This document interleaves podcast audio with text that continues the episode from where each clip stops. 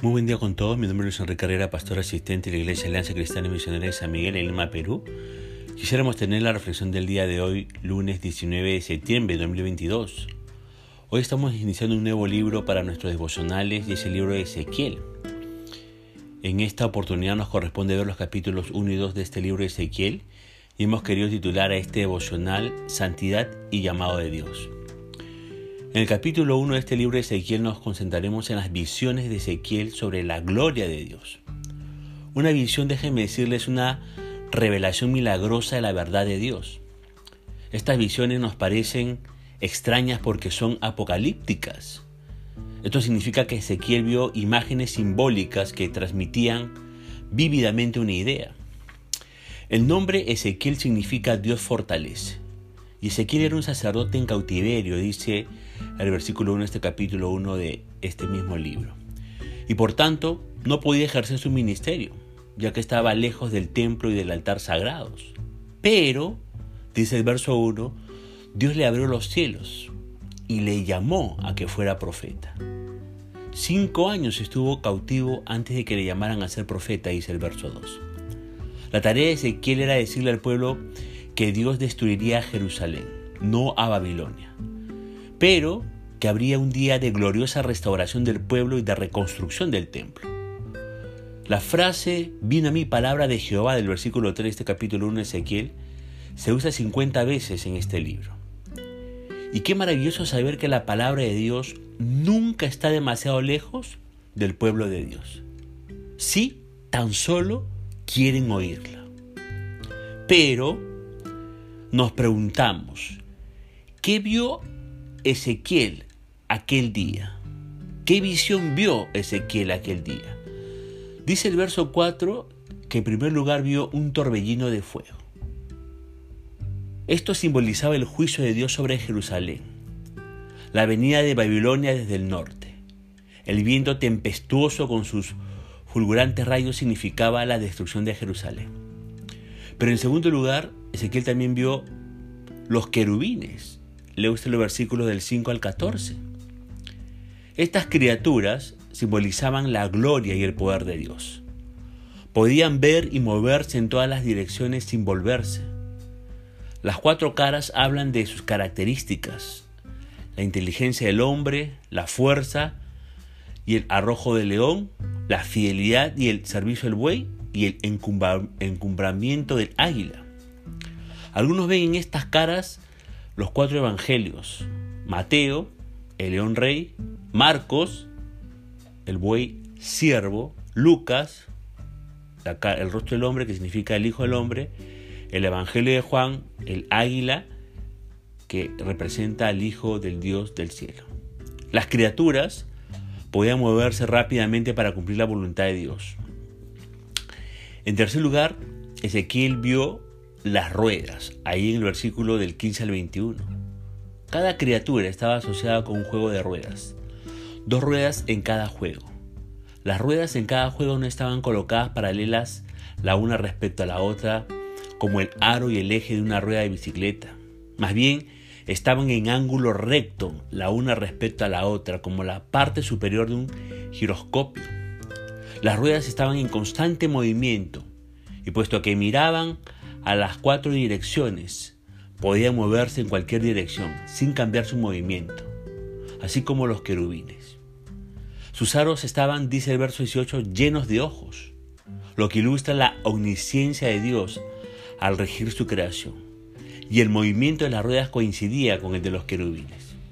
Todo esto habla de la obra constante de Dios en el mundo, su poder y gloria, su presencia en todo lugar, su propósito para el hombre, su providencia. El mundo estaba lleno de terror y cambio, pero Dios estaba obrando. Pero también, en siguiente lugar, Ezequiel vio el firmamento, dice el verso 22 al 27, ¿no? Y este firmamento era una hermosa plataforma, entre comillas, que contenía el trono de Dios y que estaba encima de las ruedas y de los querubines. Dios sabe que sigue en el trono y su voluntad se cumple en este mundo, aun cuando no siempre lo veamos. Los complejos movimientos de los querubines y las ruedas revelan algo. Cuán intrincada es la providencia de Dios en el universo. Solamente Él puede comprenderla, solamente Él puede controlarla. Pero hay perfecta armonía y orden. Pero también en último lugar, dice el verso 28, este capítulo 1 de Ezequiel, que Ezequiel vio el arco iris. Hubo un arco iris en la tormenta. Sin duda, esto le decía a Ezequiel que la misericordia y el pacto de Dios no le fallaría a su pueblo. Usted recordará que en Génesis capítulo 9 se designa al arco iris como una señal de misericordia, ¿verdad? Ahora nos preguntamos, ¿cuál fue el, resultado de toda esta visión según el versículo 28? El resultado de esta visión fue el colapso total de Ezequiel. El profeta, dice el versículo 28, cayó rostro en tierra, abrumado por el contraste entre la santidad de Dios y su propia pecaminosidad e insignificancia. Pero déjeme decirle algo.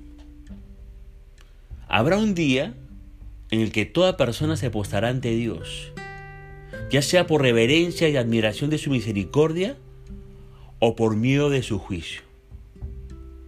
Si examina su manera de vivir en estos momentos, ¿cuál sería su reacción ante la santidad de Dios? ¿Cómo reaccionaría usted o cómo reacciona usted frente a la santidad de Dios? Ahora bien, en el último versículo del capítulo 1 de este libro, Ezequiel termina postrado por causa de la visión de la gloria de Dios. En medio de esa actitud de humillación y adoración ante la presencia de Dios, escucha su voz. Y Dios le ordena ponerse sobre sus pies para hablar con él. Por eso vemos en el capítulo 2, verso 1, que el Dios inmortal le habló a Ezequiel y lo llamó Hijo de Hombre. Y esto lo hizo Dios para enfatizar la distancia entre ambos. Ahora bien, déjeme decirle algo. Es increíble que Dios lleve a cabo su divina voluntad en la tierra a través de seres finitos e imperfectos como Ezequiel y como nosotros. Aunque somos polvo de la tierra, Dios decide darnos vida y aliento y nos da el privilegio de ser sus siervos. Le pregunto, ¿Es usted ya siervo o sierva del Dios de las Escrituras? Le pregunto más. ¿Se siente privilegiado de ser siervo y sierva del Dios de las Escrituras? Espero que sí. Dice el versículo 2 de este capítulo 2 que luego que le habló Dios, entró el Espíritu en él y se afirmó sobre sus pies.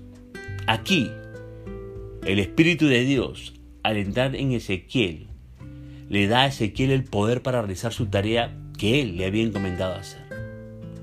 Creo que cuando Dios le llama a usted a realizar una tarea, Él le dará el poder para llevar a cabo ese trabajo. En realidad, la obra de Dios solo puede realizarse con el poder de Dios. Si Dios lo ha llamado a hacer algo, Él le dará el poder para realizarlo. La mejor posición a la cual usted puede llegar es reconocer que, por sus propias fuerzas, no es capaz de realizar la tarea que el Señor le ha asignado. Así que lo importante entonces es asegurarnos si hemos sido verdaderamente llamados por Dios para hacer cierto trabajo. Los versículos 3 al 5, este capítulo 2 de Ezequiel dicen, y me dijo, hijo de hombre, yo te envío a los hijos de Israel, a gente rebeldes que se rebelaron contra mí, ellos y sus padres se han rebelado contra mí hasta este mismo día, yo pues te envío a hijos de duro rostro y de empedernido corazón, y les dirás, así ha dicho Jehová el Señor. ¿Acaso ellos escuchen? Pero si no escucharen, porque son una casa rebelde, siempre conocerán que hubo profeta entre ellos. Mire, en el mundo de los negocios, la definición de éxito es proveerles a los clientes lo que desean.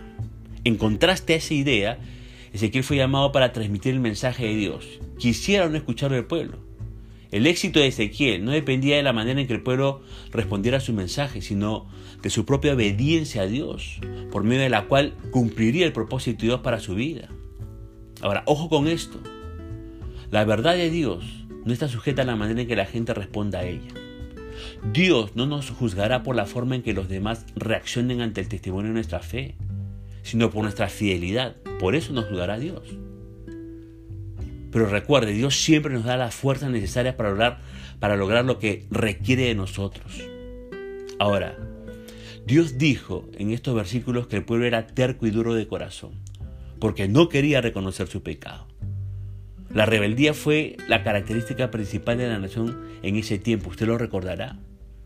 Aun cuando Dios señaló sus malas acciones, despreciaron la verdad.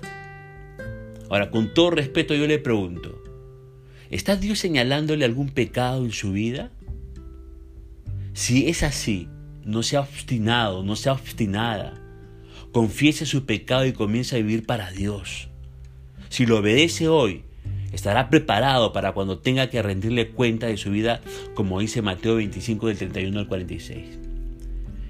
Ahora, en los versículos 6 al 8 de este capítulo 2 de Ezequiel, Dios le dio a Ezequiel la difícil responsabilidad de presentar su mensaje a un pueblo ingrato y abusivo. Y de esto aprendemos algo. A veces nosotros tendremos que servir de ejemplo para las personas desagradables o a veces tenemos que compartir nuestra fe con personas que no nos van a tratar bien, como este pueblo lo hizo con, Ezequiel. Ahora, el Señor le dijo a Ezequiel que no tuviera miedo y que proclamara su mensaje, lo escuchara el pueblo o no. ¿Y qué aprendemos de esto también? Mire, ¿ah? también Dios quiere que nosotros anunciemos la buena noticia, el Evangelio, sea conveniente hacerlo o no más en estos tiempos que estamos viviendo. Ahora, en tres ocasiones Dios le dijo a Ezequiel que no tuviera miedo ni se desanimara. De ahí que cuando el Espíritu de Dios está en nosotros, podemos desechar nuestro temor al rechazo o a la burla. El poder de Dios nos da la habilidad de vivir para Él, incluso bajo la más severa crítica. Para terminar, le hago algunas preguntas para reflexionar. ¿Está usted obedeciendo el llamado de Dios? ¿Está siendo fiel a Dios y a su palabra? ¿Es un mensajero íntegro? ¿Tiene carga real por las personas o por las actividades o tiene carga real por la religiosidad? ¿Por qué tiene carga real? Le pregunto para terminar, ¿qué está haciendo para ayudar a las personas a acercarse a Dios? El profeta tenía que predicarle al pueblo usted y yo también somos llamados a predicarle a aquellos que no conocen del Señor Jesucristo y hacerlo reconociendo la santidad de Dios, porque sin santidad nadie verá al Señor. Punto final para emocional del día de hoy, deseando que la gracia y misericordia de Dios sea sobre su propia vida, conmigo será Dios mediante esta nueva oportunidad, que el Señor le bendiga.